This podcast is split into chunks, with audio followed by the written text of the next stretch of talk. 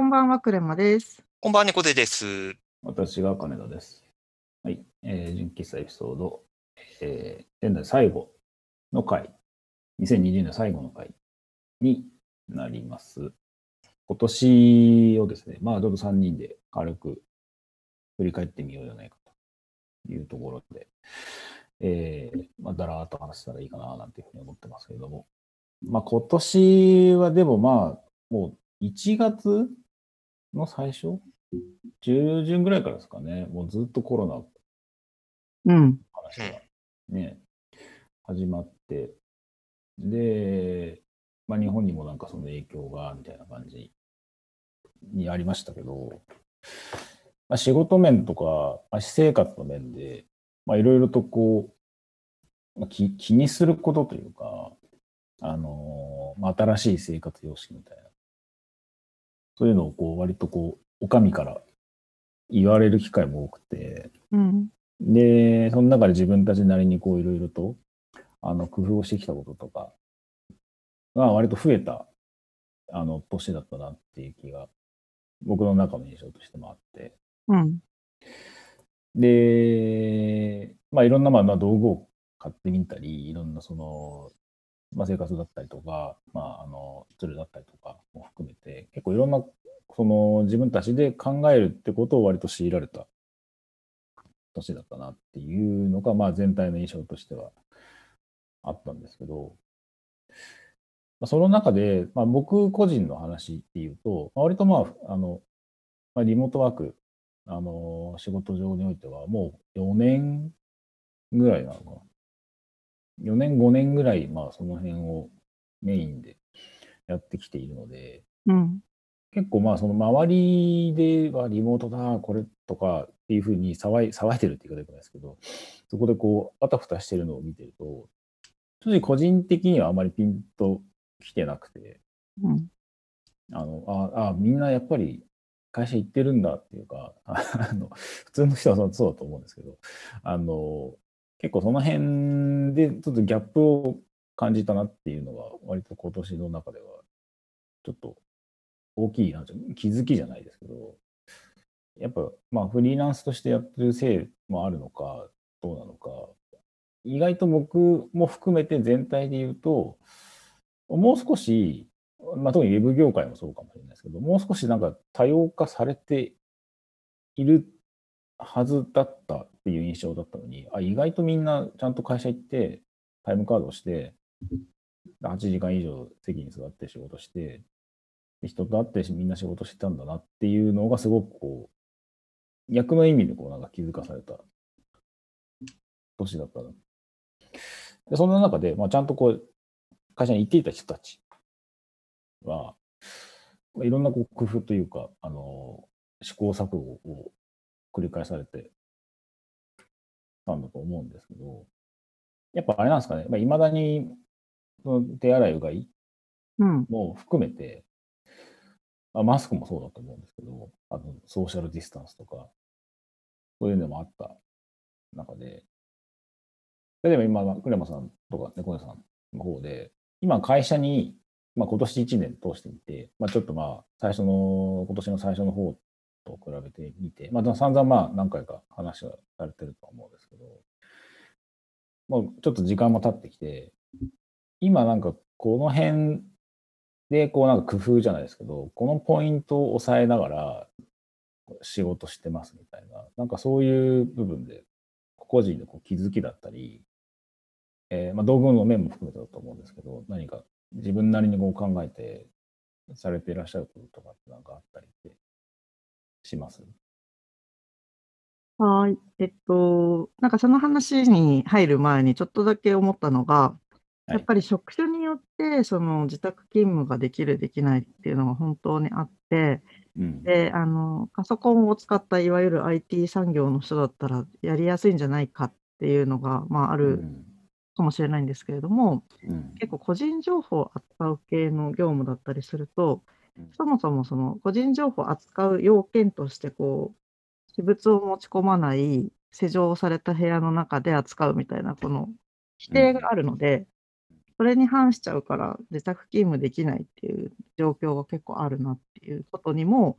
うん。この状況になって気づかされたっていう感じで、なんか、あの、いわゆるニュースとかで言われてるエッセンシャルワーカーって言われているような、その生活に直結している業務の方々以外でも、あの、どうしてもオフィスに行かないとやらできない、その、規定とか、あとは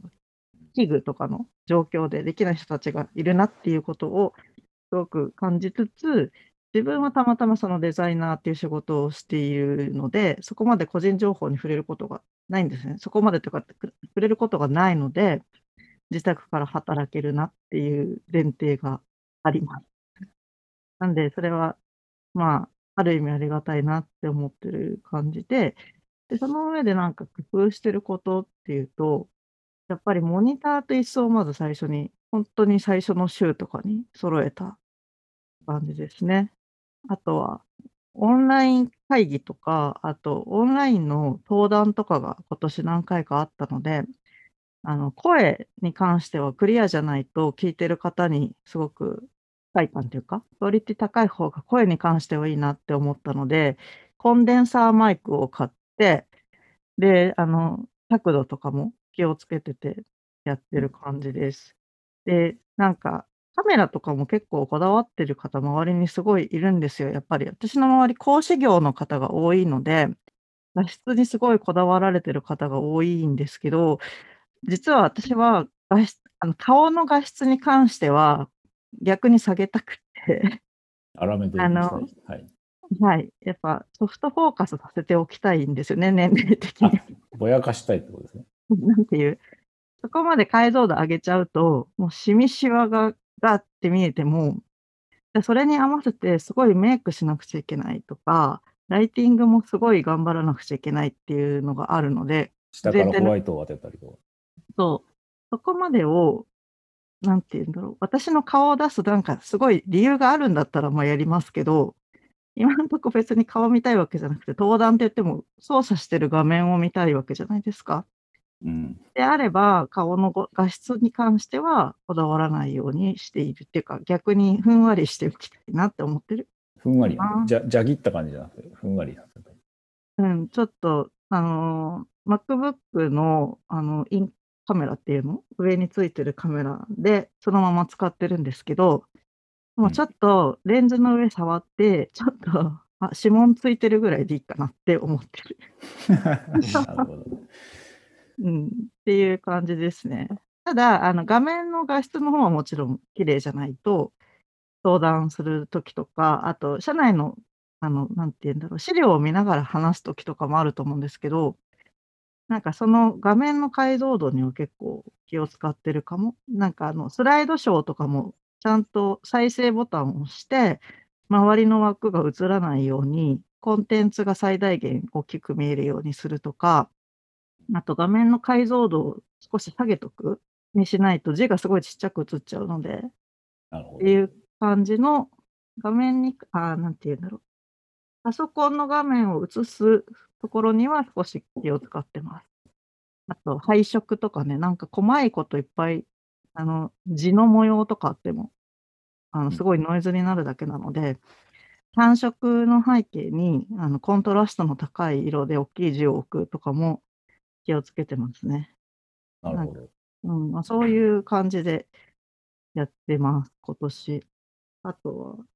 ネット回線はなんか、うちのマンション回線速度があんまりおす速くなかったりとか、あと多分、まあ、どこでも言われてることですけど、みんなが自宅勤務になったことによって、みんなが使うので、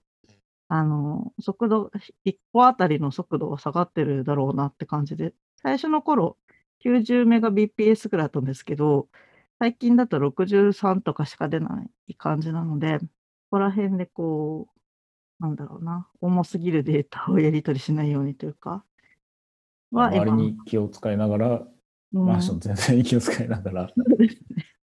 限られたリソースをみんなで分け合って使わないとっていう気はしてるけど、あとヌーロ光引こうかなって検討してるけど大変そうって感じですね。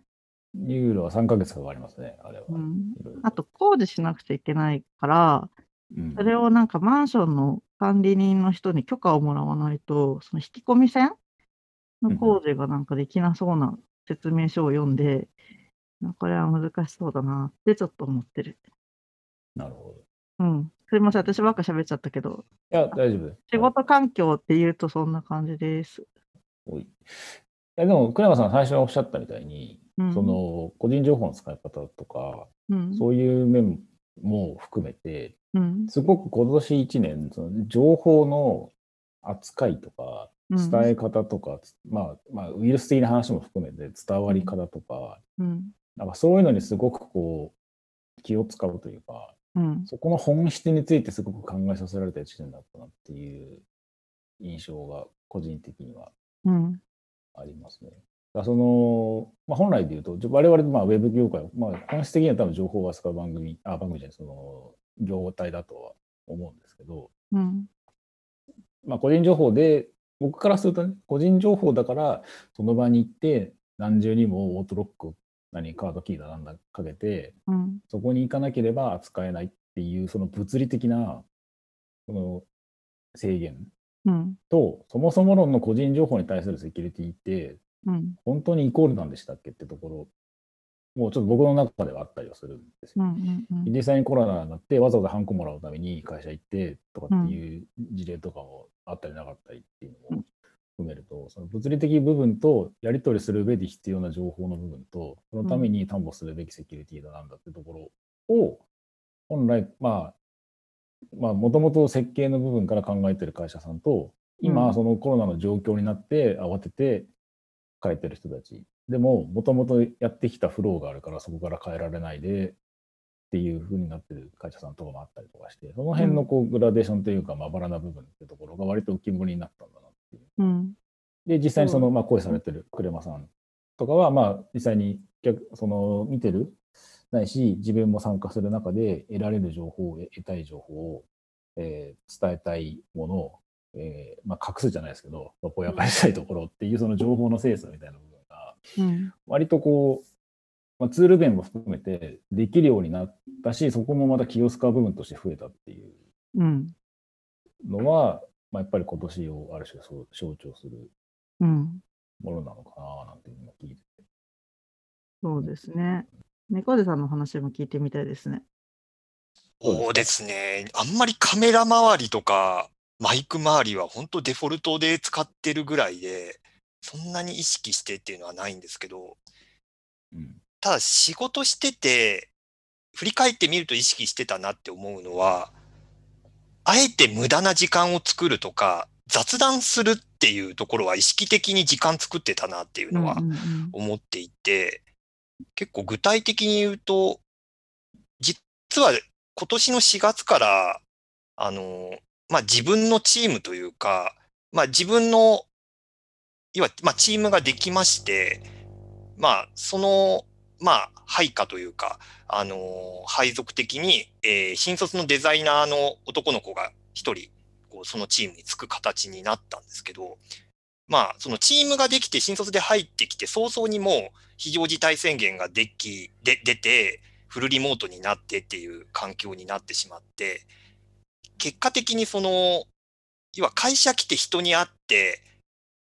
要は業務以外の話したりみたいな機会がなくなったんですよね。入って早々それは酷だなってちょっと思ったんですよね。うんうんうん、その顔合わせる機会っていうのが、まあ、特にその新卒で入ってきた子っていうのはなおさらそのしお仕事をお願いする場面っていうのがすごく限定されるのでなんかそこでじゃあとりあえず、まあ、チームのミーティングを週1でやろうって話はしてたんですけどなんか週1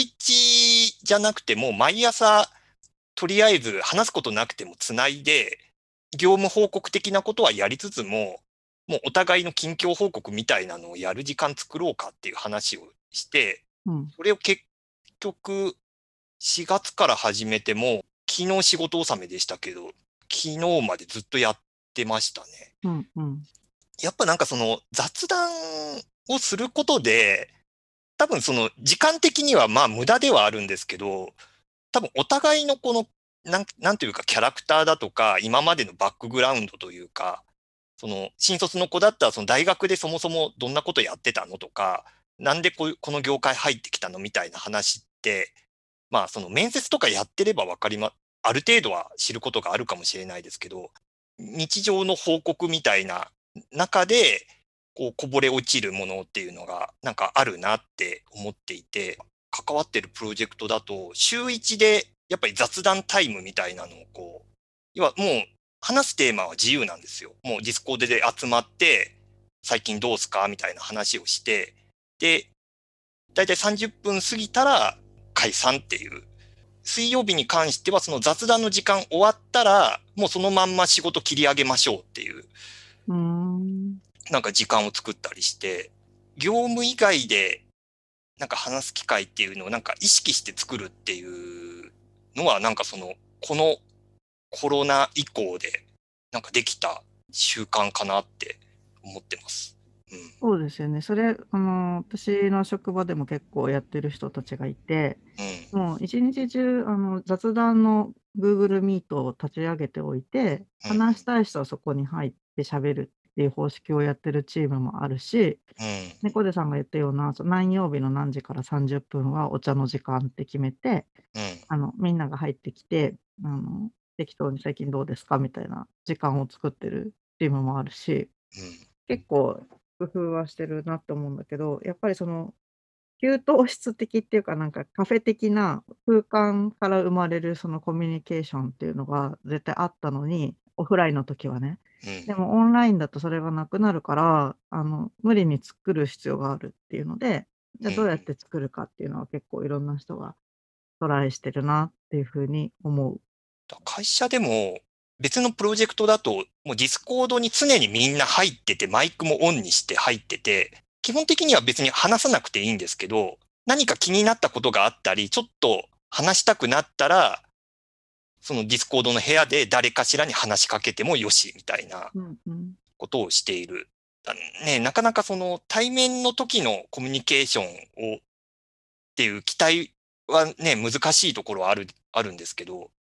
まあ、やりようはいろいろあるなって感じた。そうですね。あともう一個は、あの、オフオフラインを混ぜていこうっていう動きもあって、うん、なんか週5日あるうちの1日はオフィスに来てねみたいな取り組みがあったりとかもするし、全部オンラインじゃなくても、もしかしたらできるのかもしれないですね。まだこれは多分来年もずっとそのバランス探っていくのが続くんだろうなって思ってる。あの、もっとその6人、7人いて、あの自分から進んであまり話をしないとかっていうタイプの子も当然いたりするので、そういう時になんていうか、コミュニケーションと、うん、取っていくかみたいな。はつながってるけど、結局、引っ込み思案の人は一言も喋らないだけでしょ。そう、だからそこが難しいっていう話も出てるんですよ、会社の中で。うん、試みをやっては、その、まあ、ブログの記事に上げたりはしてるんですけど、多分まだ正解は出てないなって思っていて、その引っ込み思案な子と、じゃあどうコミュニケーションを取っていくっていうパーソナリティによるし、うん、なんか言ってよみたいなの言っても、なんかそれは、なんだろう、ハラスメントまでいかないけど、うん、そんな強いられましたみたいな話にもなるし、ね、ただその場で単純にオンラインになってるかなっていないかっていうところだけを見るのか見ないのか、そうなったらそもそもで Discord とかいるんでしたっけみたいな話にまでなりそうな気がして。結構そこの運用と、この平均化なんですかね、わかんないですけど、活性化なのか、そのやってる感なのかわかんないですけど、その辺の演出というか、評価も含めて、結構その、あの、違う方ですけど、その評価する側の立場の人聞きましたけど、やっぱその辺結構難しいとやっぱ言ってました。うん結局その業務の内容っていうのも、そのアウトプットでしか測れないところがあるので、実際にじゃあそれに至るまでどういうプロセスでとか、どう、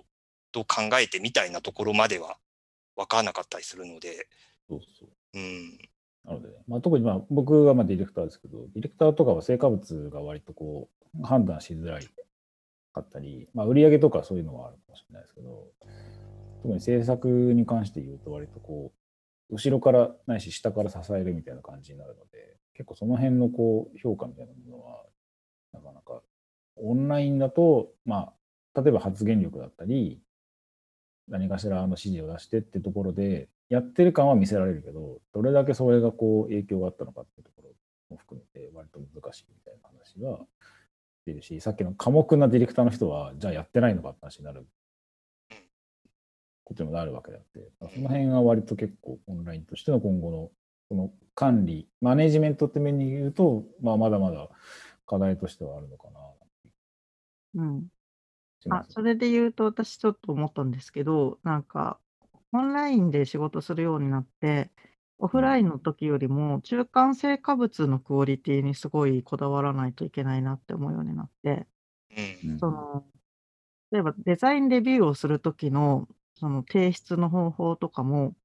一つの URL でここだけ見ればもうすべて、そのデザイン、なぜそのデザインをするに至った背景で、あ背景があって、それでこう、いくつかのデザインの案の候補が一覧できて説明が書いてあるみたいな、その今までだったら会議室に集って案を見せながら喋ってたみたいなものを、あの、オフラインで時間差があっても伝わりやすいように、もう作るみたいなのが、すごいこう、求められるようになったなって思っていて、デザインだけじゃなくても、その、スプレッドシートとか、ドックとかの取り方っていうのも、よりなんか他であ、他の人が後から見ても分かりやすいようにするとか、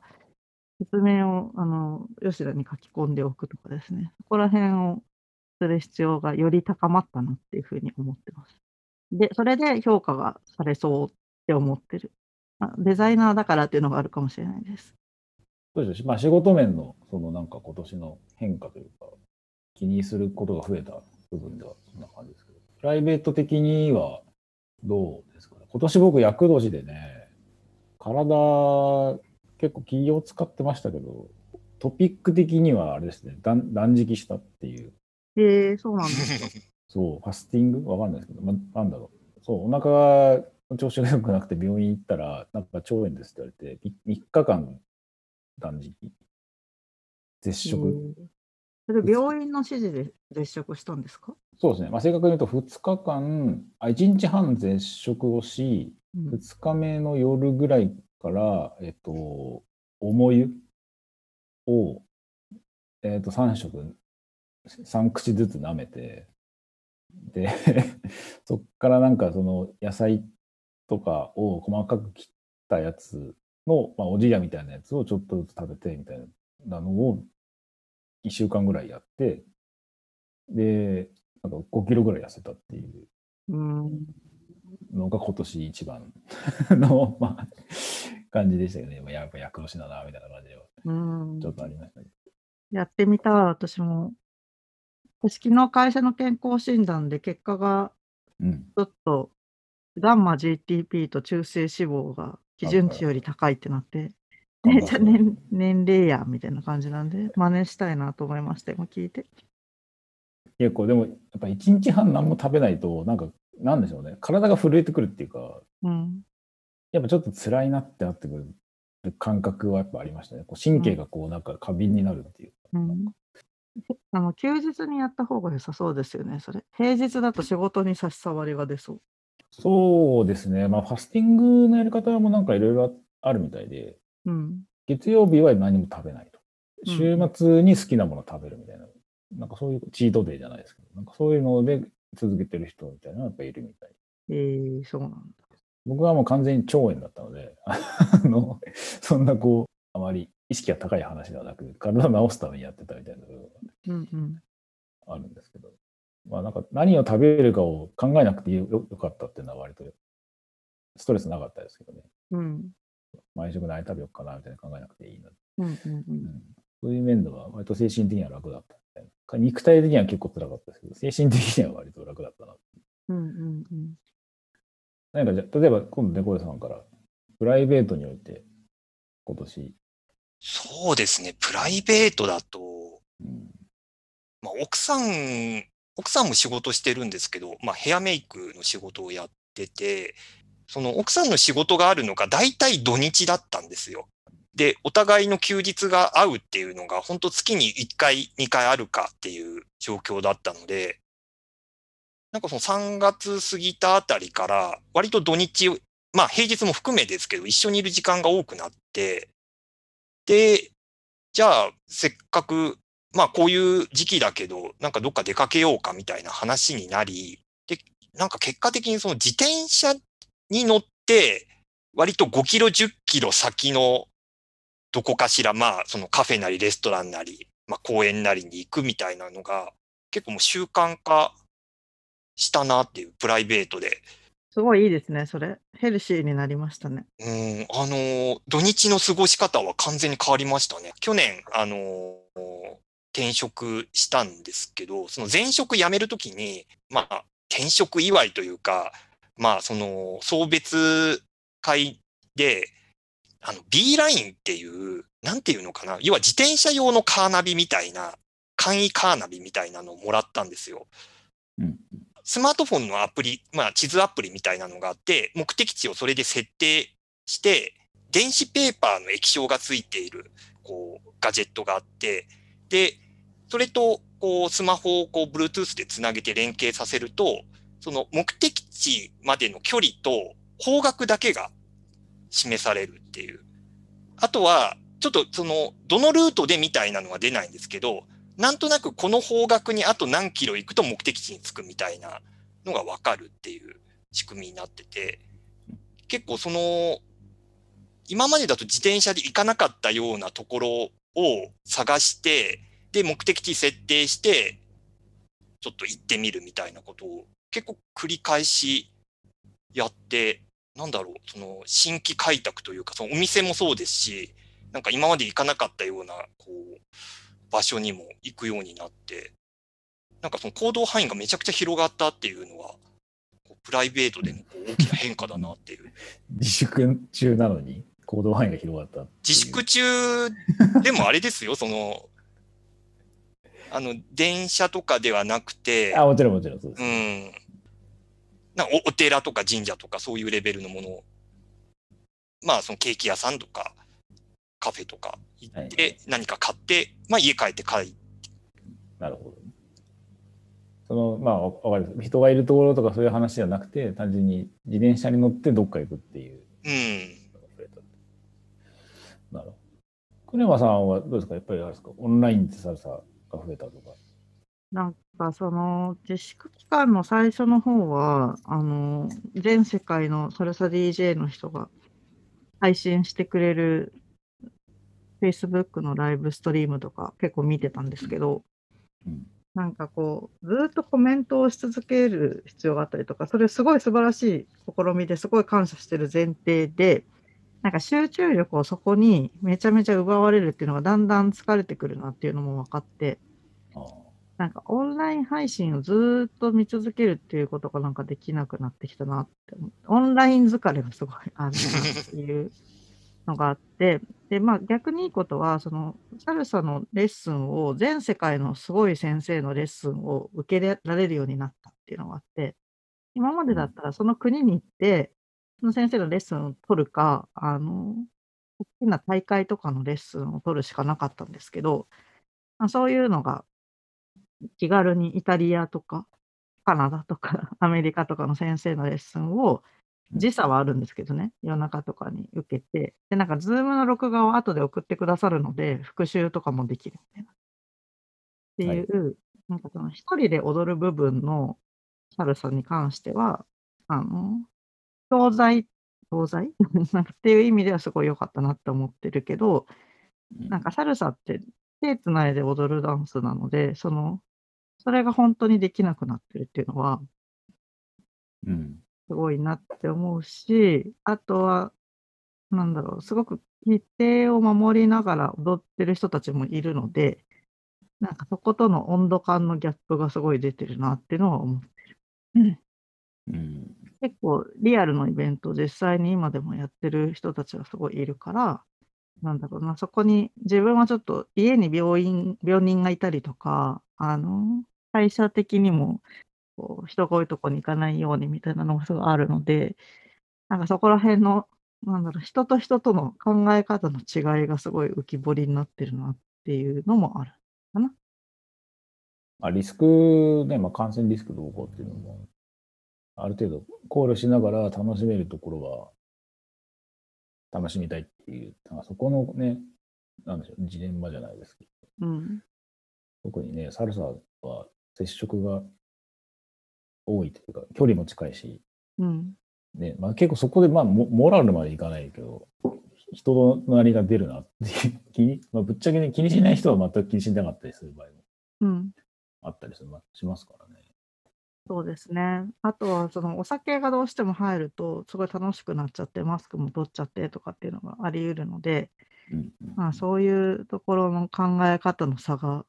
微妙にこう、日常生活に影響があるなっていうのは思ってるかな。なるほど。うん。はい。ということで、今年1年、仕事面、プライベート面、3人の状況を振り返りましたけれども。まあ、えこのね、ポッドキャストもリニューアルをしまして、まあ、新規一点、まあ、ありつつ、変わるところも特になくっていう感じもありますけれども。なんかこう、うんうんちょっとだけ気をつけてるところが、まあ、音質を上げようとしてるところと、あとは、なんだろうね、相槌を打つ回数を、なるべく相手の邪魔をしないようにとか、ネタの出し方を変えるとか、微妙な、あのー工夫はしてます。微妙？うん。少しずつ工夫はしてるつもりですよね。そうですね。まあ、うんその辺も含めて、まあ、まだまだ試行錯誤の途中といううん。部分もありつつ、まあ、もっとそのお聞きいただいている皆さんにとって、まあ、楽しいもあるし、聞きやすさもあるし、うん。なんか刺激になることになるといいなと思いながら、えー聞きながら寝てくださいっていううん。コンセプトは変えずにいたいっていうね。うん。ま あそれをまあ続けていけたらいいのかなと思いながら、もう8年、来年9年目とかを迎えると、うん。はい、